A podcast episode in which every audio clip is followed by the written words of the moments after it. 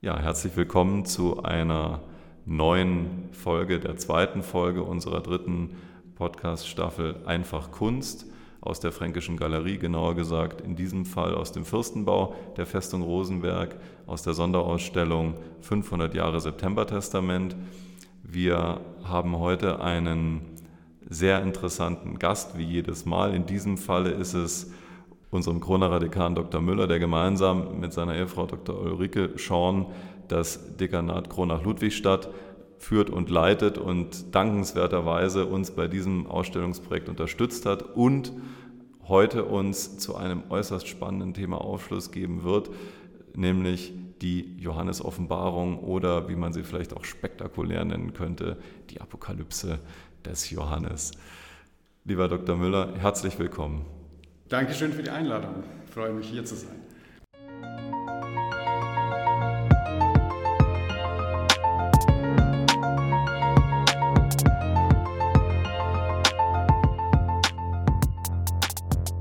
Herr Dr. Müller, wenn man Johannes Offenbarung hört, kann man vielleicht im ersten Moment nicht viel damit anfangen. Wenn man einen anderen Begriff äh, gebraucht, nämlich den der Apokalypse, dann haben sicherlich viele Menschen sofort ein, ein Bild im Kopf, also vom äh, Weltuntergang, von der Natur, die gegen den Menschen aufbegehrt.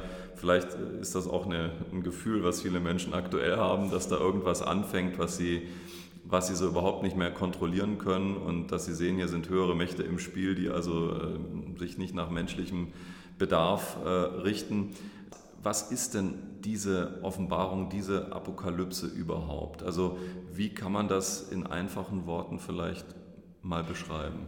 Diese Johannes-Apokalypse oder verdeutscht Johannes-Offenbarung ähm, nimmt in der Tat ein Lebensgefühl auf, dass immer dann, vor allem auch in den Schlagzeilen oder in der Presse, in den Medien, äh, unter das Schlagwort Apokalypse gestellt wird, wenn es um Dinge geht, die wir nicht in unserer Hand haben.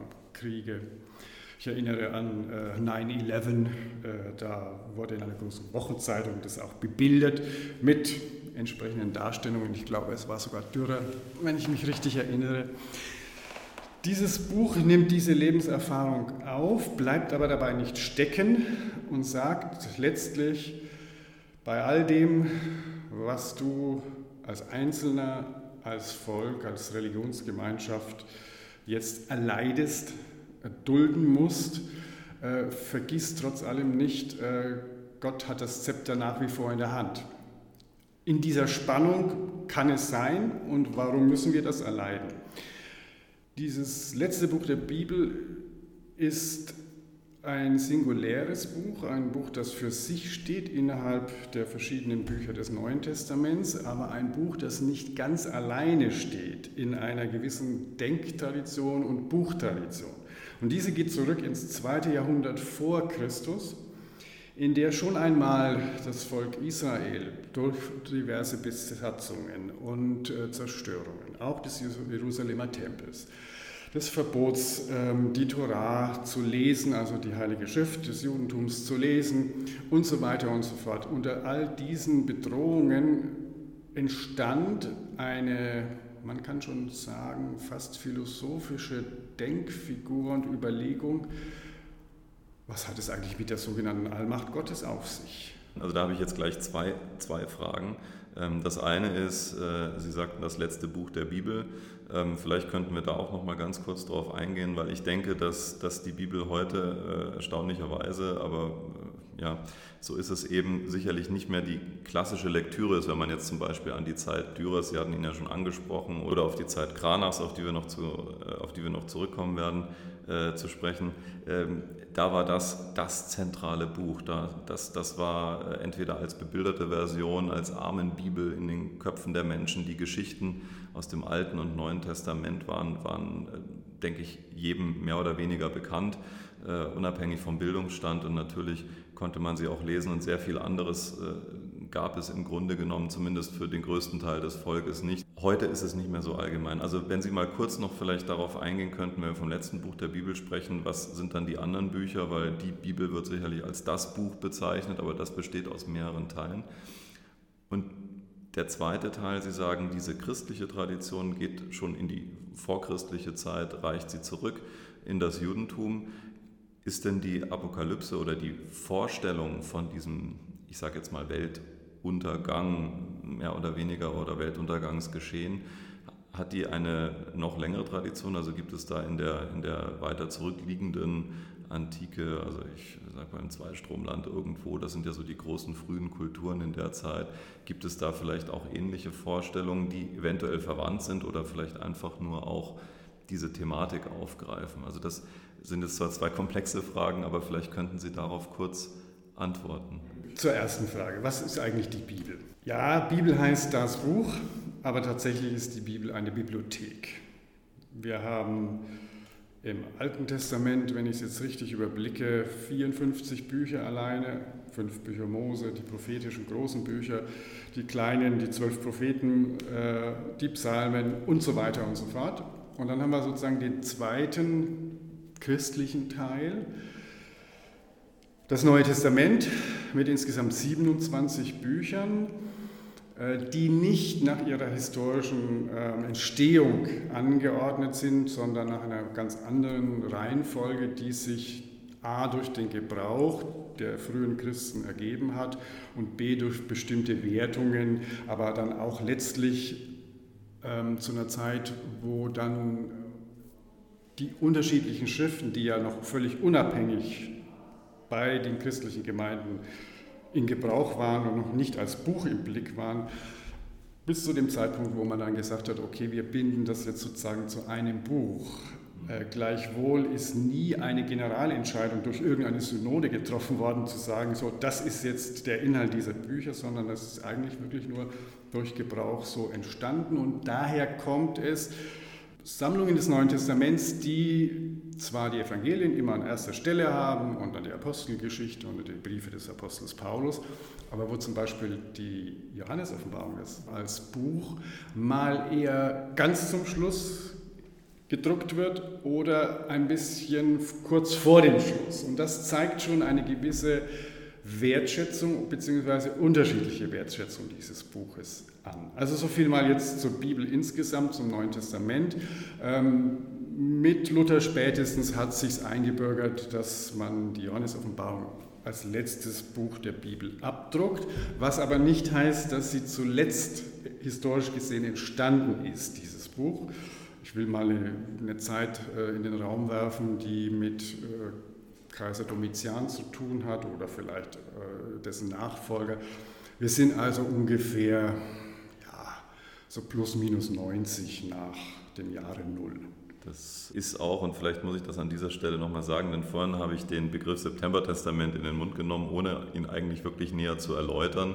Ähm, das September-Testament ist natürlich nicht der letzte Wille des Monats September, wie man vielleicht denken könnte, äh, sondern das September-Testament bezeichnet die, die Übersetzung des Neuen Testaments durch Luther und diesem Vorgang ist hier die kleine Sonderausstellung, in der wir gerade sitzen, auch gewidmet und ähm, Teil dieses September-Testaments oder des Neuen Testaments ist, wie wir ja eben gehört haben, dann die Johannes-Offenbarung. Also nur damit wir uns hier schon mal äh, verortet haben. Die zweite Frage. Ja, also die Johannes-Offenbarung als Buch selber geht zurück in die sogenannte Apokalyptik, ähm, die im zweiten Jahrhundert äh, vor Christus entsteht, wie schon erwähnt in der Unterdrückungszeit, Verfolgungszeit äh, des Judentums durch die Seleukiden, ähm, wo man gemerkt hat, jetzt war dieses Volk A, jenes Volk B, jenes Volk C, jetzt sind sozusagen die Seleukiden dran, wie geht es denn eigentlich mit uns weiter? Sind wir ewig ein verfolgtes Volk? Und da entsteht dann dieses Denken, dass am Ende der Zeit Gott die Dinge klarlegt. Ich kann jetzt auch sagen, aufdeckt, offenbart, wie es eigentlich ist. Und zu diesem Gedanken des Offenbarwerdens, des Klarmachens gehört dann auch, Gott wird diese Völker alle richten. Und dieses Richten stellen die sich eben vor als die Strafe über die Völker im Sinne von Weltuntergang, aber auch in einem Sinne von Weltuntergang, und das ist in diesem letzten Buch der Bibel, der Johannes Offenbarung, ja auch der Kulminationspunkt, dass diese Welt, wie sie ist, mit all ihren Fehlern und so wie wir sie kaputt machen, um es mal an der Stelle einzufließen, dass diese Welt auch ein Ende haben wird, in Erwartung, dass Gott den Menschen insgesamt eine neue Welt zur Verfügung stellen wird, einen neuen Himmel zur Verfügung stellen wird, in dem eine Gottunmittelbarkeit herrscht, die keine Priester, keine Pfarrer, kein Papst oder was weiß ich äh, für Organisationen und, und äh, Amtsträger in Anführungszeichen braucht, sondern wo Gott unmittelbar mit den Menschen eine Gemeinschaft hat. Und das ist äh, symbolisiert in der Stadt des himmlischen Jerusalem in der es keine Tränen mehr geben wird. Eine schöne Vorstellung, eine schöne Vorstellung, höchstens Freudentränen vielleicht. Ähm, wenn Sie, also wenn man von dem Ende einer fehlerhaften Welt spricht, einer menschlichen Welt. Ja, der Mensch besteht ja äh, zum Großteil aus Fehlern, versucht zwar sich zu optimieren, aber so richtig kriegt das nicht hin, wie wir das ja auch heute erleben. Ähm, ist damit, also dann mit dem Ende gemeint, ähm, dass ein materielles, materielles Ende bevorsteht. Also das heißt, dass, äh, oder wäre das darunter zu verstehen, dass also die Welt, so wie sie ist, mal wegen zerbricht, sich pulverisiert, auflöst und wir dann in eine, in eine geistige Welt übergehen? Oder meint das, dass es eine Art Sinneswandel bei den Menschen gibt durch die Offenbarung ähm, äh, Gottes dem Menschen gegenüber, der äh, all diese, diese, diese äh, ja, wie soll ich sagen, Krisenzeichen dann in einen Zusammenhang rückt und dann bei den Menschen zu einem Umdenken einlädt. Also ist das quasi jetzt wirklich gemeint als Untergang der Welt oder ist damit mehr gemeint ein, ein Untergang des vielleicht Weltsystems, so wie es der Mensch aufgebaut hat? Der Verfasser dieses letzten Buches kann sich das nicht nur geistlich vorstellen und hat das auch nicht nur geistlich getan, sondern er rechnet wirklich diese Welt und dieser Himmel dazu ähm, wird zu einem Ende kommen. Mehr sagt er nicht. Er schildert aber die neue Welt ganz konkret als eine Stadt, eine Stadtgemeinschaft, in der sich die Menschen, wie gesagt, wohlfühlen, in der sie eine Unmittelbarkeit zu Gott haben, in der es kein Leiden mehr geben wird, äh, höchstens Freudentränen äh, und in der alles gut ist. Und zu dieser Stadt ziehen die Menschen und die Tore sind offen und bleiben offen. Also äh, doch sehr real sich vorgestellt, weniger geistlich. Wenn man sich so die Deutschen mit irgendwie mit ihrem Sauerkraut und den Würsteln vorstellt, in einer äh, mittelalterlichen Welt mit Fachwerk und, und all den Plagen und, und Leid, äh, das man damals ähm, erleiden musste, auch durch fehlende hygienische und medizinische Kenntnisse und vielleicht auch durch einfach gesellschaftliche, zivilisatorische Defizite, die man damals einfach so nicht erkannt hat, war das sicherlich eine, ähm, eine äußerst positive, äh, ein äußerst positiver Gedanke. Aber Johannes findet ja für seine Botschaft auch sehr drastische Worte, die dann ja auch sehr drastisch bebildert werden. Und ähm, stellenweise, äh, wenn ich das jetzt mal ganz ja, naiv ausdrücke, wirkt das fast so, als wären das Beschreibungen, für die man eigentlich jetzt kein wirkliches Bild finden kann, weil sie Vorgänge beschreiben, die über unserem Verständnis stehen. Ähm, vielleicht könnten Sie mal was zu Johannes selber sagen, also dem Evangelisten, der dieses, der dieses äh, Johannes-Evangelium äh, und auch die Johannes-Offenbarung geschrieben hat, oder laufe ich da fehl? Also jener Johannes ähm, der namentlich genannt ist im Intro zu dieser Schrift, ähm, ist nicht derselbe Verfasser, der wohl das Johannesevangelium verfasst hat und in dessen Tradition wiederum die drei Johannesbriefe, die auch Teil des Neuen Testaments sind, äh, geschrieben wurden. Dieser war eine eigene Persönlichkeit, ähm, dass die drei Johannes sozusagen, die sich dann durch ihre Schriften sozusagen ver materialisiert haben, zusammengenommen worden sind zu einer späteren Zeit, ist eine eigene Geschichte. Also jener Johannes wird ja geschildert als ein prophetisch redender Mensch, der Visionen und Auditionen äh, durch Gott erhält, also Bilder und der Nachrichten oder Botschaften hört, die aus dem Bereich Gottes kommen. Ähm, er wird geschildert als jemand, der um seines christlichen Glaubens willen in der Zeit, nehmen wir mal an, jetzt Domitian, ähm, auf der Insel Patmos, also kurz vor der türkischen Küste heute, in Gefangenschaft sich befindet und dort also unterschiedliche Visionen erhält und Auditionen. Und jetzt haben Sie schon angesprochen, da sind ja Dinge benannt, die schwer in Sprache zu bringen sind. Und genau so funktioniert auch dieses letzte Buch der Bibel. Äh, sie greift in vielen Kapiteln, eigentlich ständig, immer auf schon vorhandene, bekannte Sprachmuster zurück, die Sie in den Propheten des Alten Testaments finden, Hesekiel-Buch in ganz großer Weise, ähm, Jesaja und, und, und,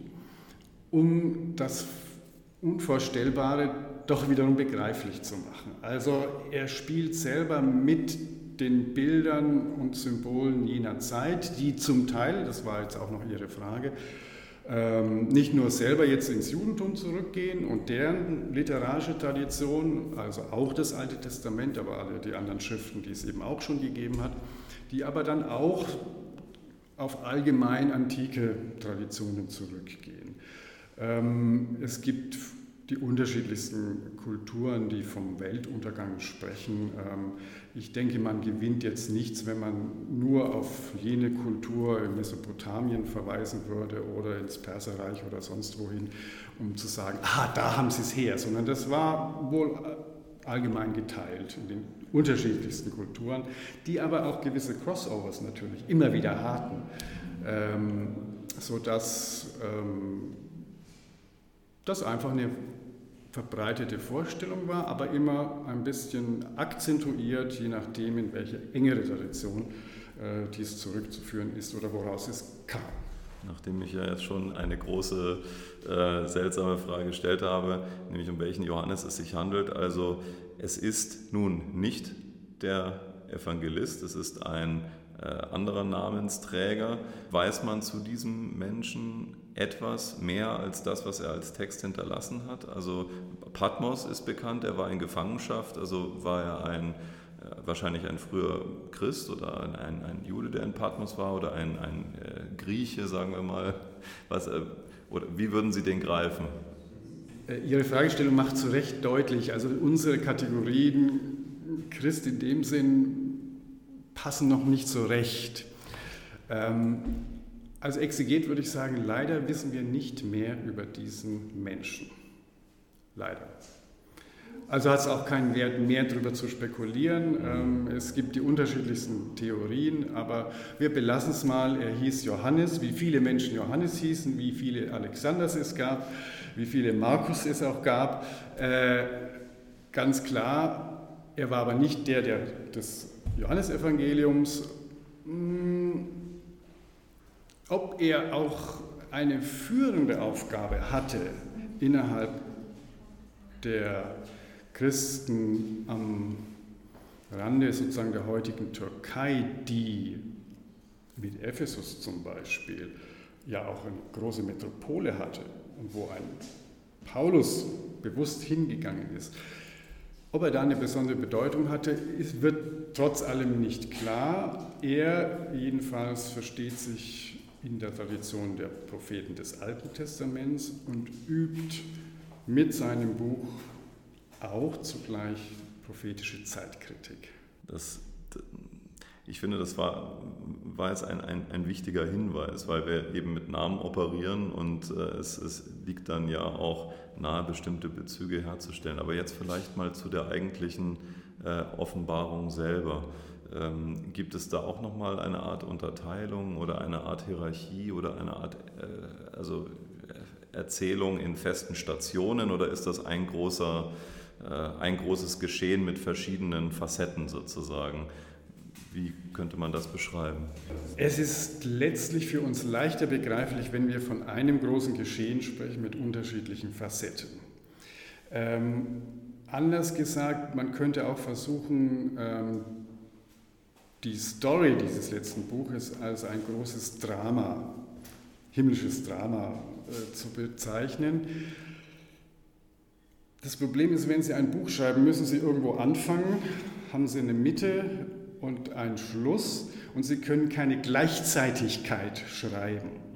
Gleichwohl merkt man dem Buch an, er will vieles gleichzeitig schreiben und dies kommt letztlich aus den zentralen Kapiteln 4 und 5, in denen geschildert wird, dass, ich sage es jetzt sehr abgekürzt, ähm, der gekreuzigte und auferweckte Jesus Christus von Gott als der Weltenherrscher eingesetzt wird. Zeichen dafür das berühmte Buch mit sieben Siegeln. Er vermag die sieben Siegel zu öffnen und damit seine Herrschaft auszuüben. Das wird als himmlisches Geschehen dargestellt, ähm, wo zugleich auch gesagt wird, jawohl, alle Verehrung, die Menschen tun, ist, wenn sie Verehrung Gottes ist, richtig und angemessen. Und jetzt komme ich zur Gleichzeitigkeit, dann gibt es das berühmte andere Kapitel 13.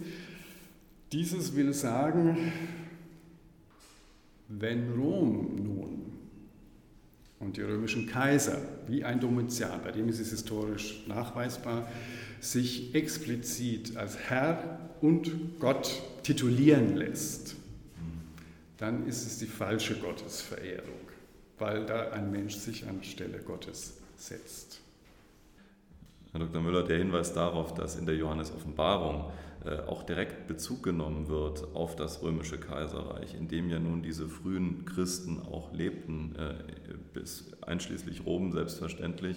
Ähm, den finde ich sehr interessant und sehr wichtig, gerade auch die Feststellung, dass es nur diesen einen Gott gibt.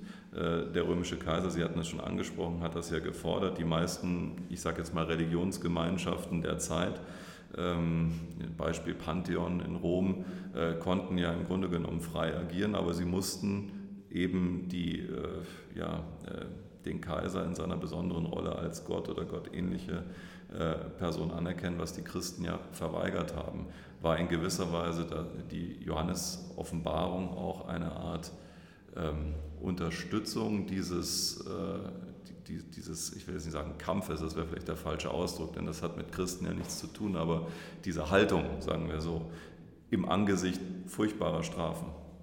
In der Tat hat Johannes äh, die ersten Christen zu dieser Haltung geführt. Es war ja keineswegs so, dass sie von Anfang an so klar zutage trat. Auch weil Christenverfolgung nicht immer gleich eine flächendeckende Verfolgung bedeutete, sondern das war sehr lokal begrenzt.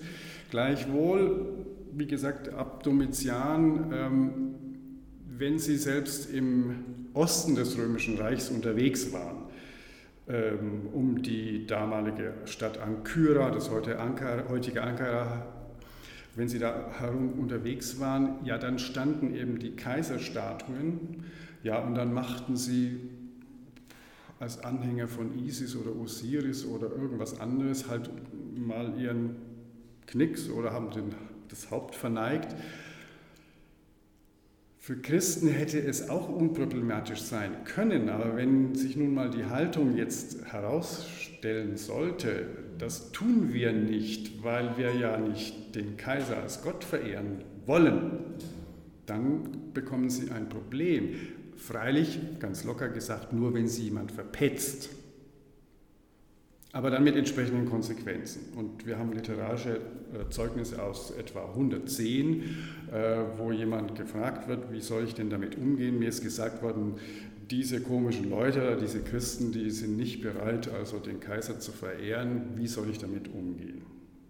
Also ja, es gibt solche deutlichen Bezüge äh, zum römischen Kaiserreich und zu der Zeit, in der dieses Buch geschrieben wurde.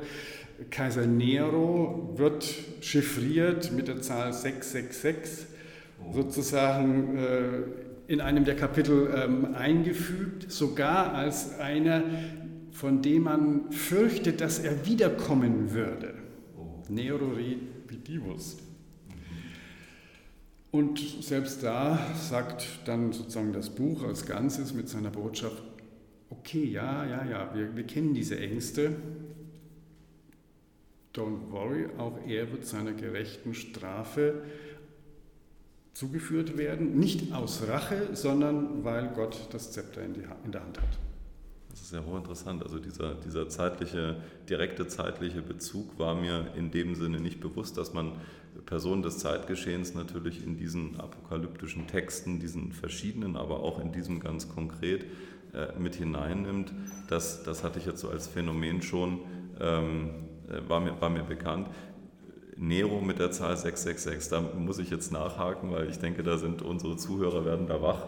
Was oder wie kann man äh, diese Zahl deuten? Hängt das mit dem Umstand zusammen, dass ja im Judentum jeder Buchstabe auch einen Zahlenwert hatte? Oder wie äh, kommt man drauf und warum ist dann diese Zahl so belegt? Weil ich glaube, heutzutage gilt das ja dann als Teufelszahl, äh, die dann gerne von Pubertierenden auf irgendeine Schultoilette geschmiert wird. Äh, also könnten Sie dazu vielleicht noch, das ist jetzt zwar nicht zwingend, aber es hat diesen Bezug. Ich muss darauf eingehen. Selbstverständlich. Das eine ist das, was Sie und wir alle die Rezeptionsgeschichte nennen. Also was löst ein Buch aus? Wie wird es selber wahrgenommen? Unabhängig von irgendeiner ursprünglichen Botschaft und einem ursprünglichen äh, historischen Setting. Und das andere ist eben dieses Setting selbst.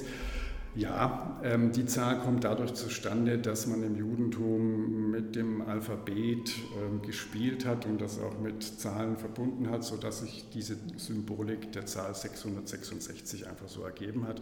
Jeder wusste davon. Also es war keine geheimnisvolle Zahl, ähm, sondern es war klar, ich kann diese Zahl auflösen hin oder zurück zu dem Namen Neron, griechisch, lateinisch Nero. Sehr interessant. Also ich denke, da habe ich auch schon wieder was gelernt. Herzlichen Dank für, diese, für, diese kurze, äh, für dieses kurze Eingehen auf die Frage. Ja, vielleicht noch etwas anderes. Ähm, nachdem es ja auch in dieser Ausstellung zum September-Testament, also um die Übersetzung äh, des Neuen Testaments geht, vielleicht könnten wir uns dazu noch kurz unterhalten, denn ich denke mal, vielen Menschen ist gar nicht bekannt oder bewusst, in welcher Sprache sind eigentlich die äh, verschiedenen Evangelien und aber auch das, das, äh, die Johannes-Offenbarung abgefasst worden. Ähm, weiß man das so genau oder also könnten Sie dazu etwas erzählen? Sehr gerne. Ähm, ich darf an der Stelle vielleicht einmal nebenbei einfügen, textkritisch gesehen. Also was die Frage ist, wie sicher ist eigentlich der Buchstabenbestand dieser 27 Bücher des Neuen Testaments gesichert, sind wir in einer außergewöhnlich guten Lage. Ähm, das kann Ihnen jeder andere Forscher und Wissenschaftler bestätigen, der sich mit Platon-Texten, mit Aristoteles-Texten und anderen entsprechenden Texten aus der Antike beschäftigt. Da gibt es zuweilen bei den großen Werken nur zwei, drei, vier, fünf, sieben, zehn Handschriften überhaupt, überliefert von einem Datum 300 bis ins Mittelalter hinein. Und dann findet man sie eben in den Bibliotheken oder wo sie immer dann äh, weiter tradiert wurden. Wir haben beim Neuen Testament eine Gesamtzahl von etwa 10.000 Handschriften. Also jeder Platon-Forscher würde sich die Finger danach lecken, wenn er so viele unterschiedliche Handschriften hätte, die wirklich belegen können, der Urtext im Griechischen festgehalten ist so korrekt. Das ist aber jetzt eine Schleife gewesen, habe aber damit schon gesagt, die Bücher des Neuen Testaments sind alle griechisch überliefert und zuerst auch griechisch verschriftet worden. Ich sage das im Blick auf die Evangelien, weil sie natürlich zurückgehen auf die Erzählungen um Jesus von Nazareth herum, der wohl ein bisschen Griechisch verstanden hat, aber wahrscheinlich nicht selber schreiben konnte, dessen Muttersprache bekanntlich das Aramäische war, eine ja, Dialektform des Hebräischen stimmt nicht so ganz, aber ich will es jetzt mal so kurz erklären. Aber witzigerweise sind eben die Evangelienschriften Matthäus, Markus, Lukas, Johannes eben ins Griechische geschrieben worden. Warum? weil das Griechische die Lingua franca war, die Verständigungssprache, so wie wir heute alle irgendwie etwas Englisch sprechen oder gar schreiben können. So war das im Osten des Römischen Reichs der Fall. Ich habe schon mal Ankara erwähnt, da hat speziell ähm, Augustus auch einen Tempel aufstellen lassen zu seinen Ehren und zu Ehren der Stadt Rom, der Göttin Rom. Ähm, nach außen waren die Wohltaten des Augustus in Griechisch in Stein gemeißelt, damit man dies lesen konnte. Nach innen sehr wohl in die Zella, in das Eigentliche des Tempels, lateinisch, so wie sich das eigentlich gehörte. Was aber die Zweisprachigkeit wunderbar illustriert.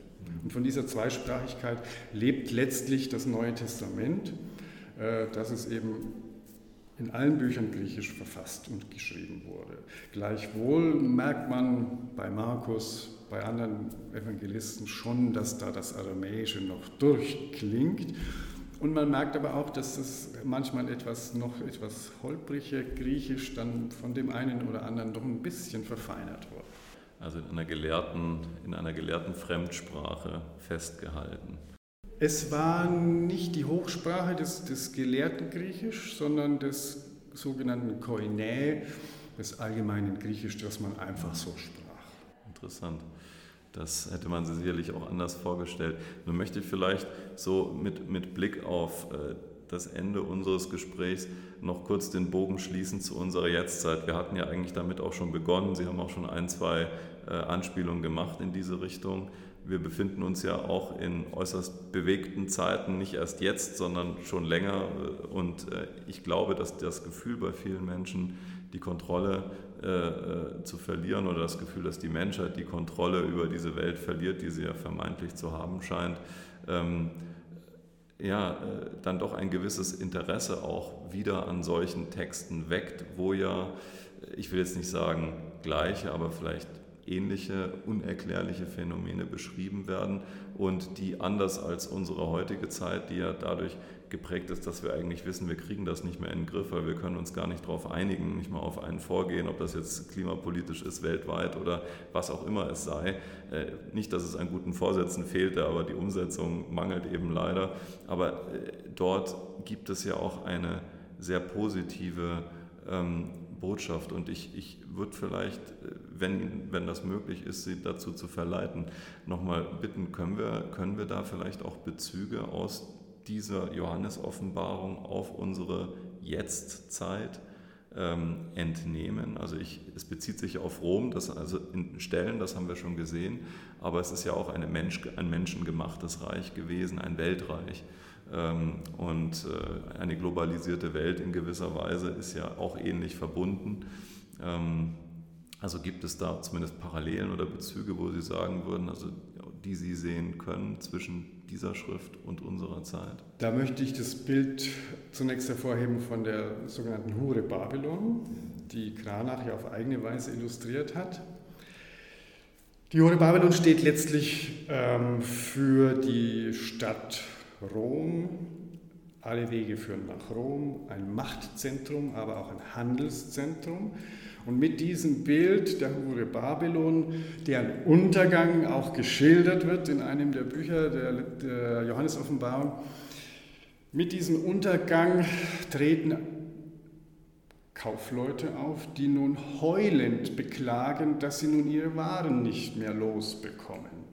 Und wir reden nicht von Brot und Weizen und den alltäglichen Dingen, sondern wir reden von Weihrauch, von chinesischer Seide, von Gewürzen aus Indien, also von einem weltweiten, in der Tat globalisierten Handel, ähm, zu dem die Johannes-Offenbarung damit letztlich die folgende Haltung einnimmt. Wisst ihr eigentlich, was da passiert, wenn die wenigen Reichen solche Luxusartikel haben? Mhm. Es passiert Sklaverei. Wir müssen uns das nochmal deutlich machen. Äh, dies geschah nicht ohne den Sklavenhandel und die Sklavenhalterei, dass also Tausende von Leuten dabei auch zugrunde kamen. Und dies nimmt dieses letzte Buch kritisch in den Blick und sagt, wisst ihr, was ihr tut, wenn ihr euch am Welthandel bis nach China beteiligt? Das ist nun die Kritik. Die positive Botschaft ist dabei, ihr müsst jetzt nicht nur alleine warten, bis Gott es richtet. Ihr dürft und sollt eine Haltung einnehmen, kritisch gegenüber Menschen, die sich zum Gott erheben. Die Johannes-Offenbarung hat deswegen auch eine gewisse kritische Rezeption während der Nazizeit. Ihr müsst euch nicht still verhalten, was den Handel und eure Lebensweise angeht. Und trotzdem kommt bitte nicht in die Versuchung, anstelle Gottes jetzt an all den Stellen, wo Kriege, wo Elend ist, wo Armut ist, selber zu richten, sondern lasst es Gott bitte geschehen.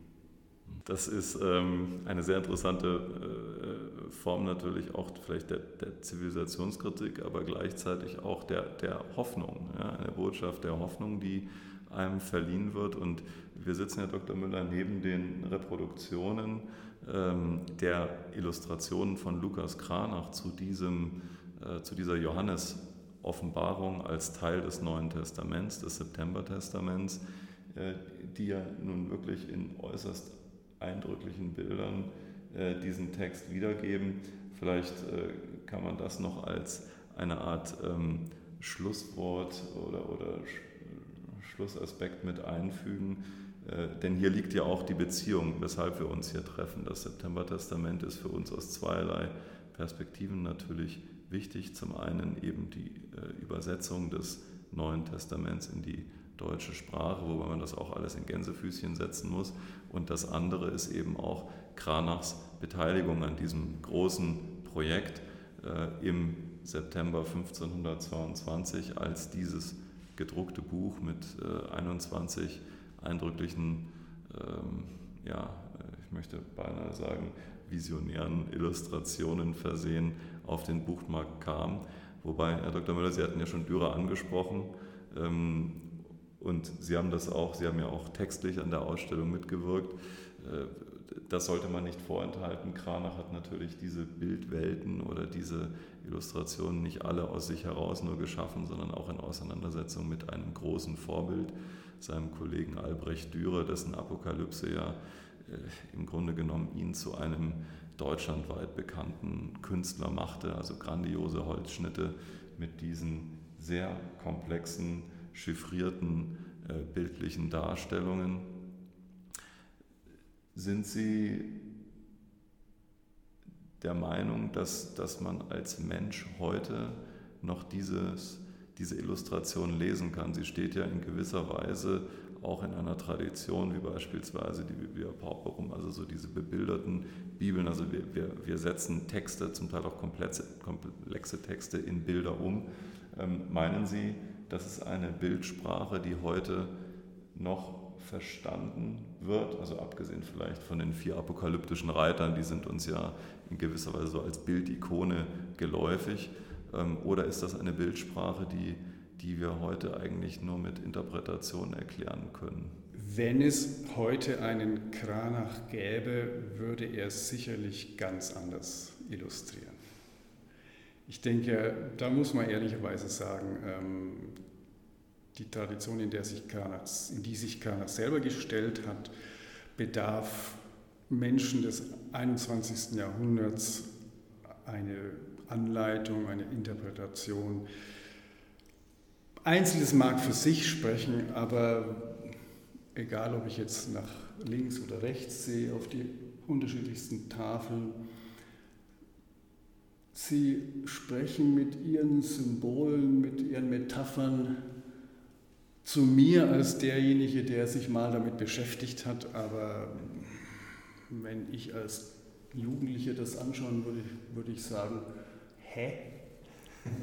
Was soll das? Also es ist auf jeden Fall inspirierend und es wäre tatsächlich mal eine interessante Fragestellung, äh, zu sehen, wie das vielleicht ein zeitgenössischer Künstler umsetzen würde, also welche Bilder ähm, er fände, um das auszudrücken, was wir hier haben. Ja, also es ist ein, wie man jetzt an unserem Gespräch gemerkt hat, ein kleines Universum, in das man sich da begibt und ein Text, äh, den man auch äh, ohne Furcht lesen kann. Es geht nicht nur um ein Ende, sondern es geht eigentlich um einen Neuanfang, vor dem natürlich ein Ende stehen muss. Äh, wie sagte das Goethe, so ein Stirb und Werde, ja? so ein bisschen ein, ein, eine Art Übergang, ein Text mit vielen Bezügen, sicherlich auch in unsere Welt hinein, die ja ähnlich komplex und, und verbunden ist, wie das Römische Reich es war, vielleicht mit anderen Mitteln, aber vom Grundsatz her doch doch in einer vergleichbaren Weise, auch in einer Zeit, in der der Mensch den Götzen dient, also wo er wahrscheinlich weiter von Gott entfernt ist äh, als, als jemals. Äh, und ähm, diese, diese Gesamtkonstellation mit den drückenden Nachrichten wäre vielleicht eine Einladung, sich einmal mit dem Text der Johannes-Offenbarung auseinanderzusetzen und vielleicht auch dort eine ja, wie soll ich sagen, eine Art ähm, Haltung für sich selber zu formulieren, die jenseits all dieser profanen Dinge steht, die nur aus vordergründigem äh, sich zusammensetzen, Auto, Haus, Urlaub, ähm, Einkommen, sondern dass es hier noch etwas Höheres gibt, dass der Wert Hoffnung auch ein ganz großer ist, Gottvertrauen ein großes Thema ist. Das nehme ich jetzt einfach mal aus Ihren Worten so heraus. Also etwas, was uns in Zeiten der Bedrängnis viel Kraft spenden kann. Äh, es war wirklich hochinteressant, Herr Dr. Müller. Ich glaube, wir könnten uns hier eine Woche einschließen und würden zu keinem Ende kommen. Äh, ein Universum für sich. Ich danke Ihnen sehr, sehr herzlich, dass Sie sich die Zeit genommen haben, das mit mir zu besprechen und auch unseren Zuhörern das Ganze vorzustellen. Äh, ich hoffe jetzt für Sie, die Sie uns oder euch, die ihr uns zugehört habt, dass es vielleicht der Beginn auch einer Auseinandersetzung mit diesem verrückten Thema, nenne ich es jetzt mal, ist, weil es, weil es so weit weg scheint, aber doch so nah an uns dran ist. Und äh, ich möchte, was ich eingangs vergessen habe, noch darauf hinweisen, dass natürlich dieser Podcast wie immer überall dort ähm, ja, gehört werden kann, wo es Podcasts gibt. Wir sind auf eure, auf Ihre Reaktionen gespannt. Laden Sie nochmal, ich denke, ich spreche für uns beide, Dr. Müller, herzlich auch in diese kleine Sonderausstellung zu diesem großen Thema ein. Und ähm, ja, danke allen Beteiligten. Möchte vielleicht als Vorausschau noch sagen, dass wir zwei weitere Podcasts machen werden, die sich äh, mit dem Thema September-Testament auseinandersetzen. Ähm, nach Ihnen, Herr Dr. Müller, wird ähm, Herr Bedford Strom folgen, der Landesbischof der EKD Bayern, der sich zum September-Testament noch mit uns unterhalten wird und noch einem weiteren Kollegen. Also es bleibt spannend. Es ist diesmal so ein ganz anderer Podcast, aber einer mit, mit ähm, völlig neuen Perspektiven auf ein vielleicht wenig bekanntes Thema. Lieber Dr. Müller, es war wunderbar. Vielen herzlichen Dank. Und ähm, ja, wir wünschen dieser Ausstellung, denke ich, beide viel Erfolg. Ich darf vielleicht an dieser Stelle auch noch darauf hinweisen, dass Sie und Ihre liebe Frau, Frau Dr. Schorn, ebenfalls Dekanin hier in Kronach, äh, uns noch durch Vorträge und Tischgespräche auch mit dem Thema 1 zu 1 ähm, ja, äh, in Verbindung bringen werden.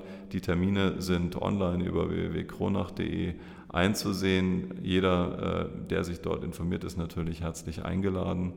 Und damit würde ich sagen, Herr Dr. Müller, haben Sie noch ein Schlusswort? Ja, dieses letzte Buch ist ein Trostbuch, das nicht vertröstet, das das Thema Hoffnung spannend hält. Es bleibt spannend, aber sich da reinzugeben, ist nur eine tolle Ermutigung. Vielen Dank. Danke Ihnen.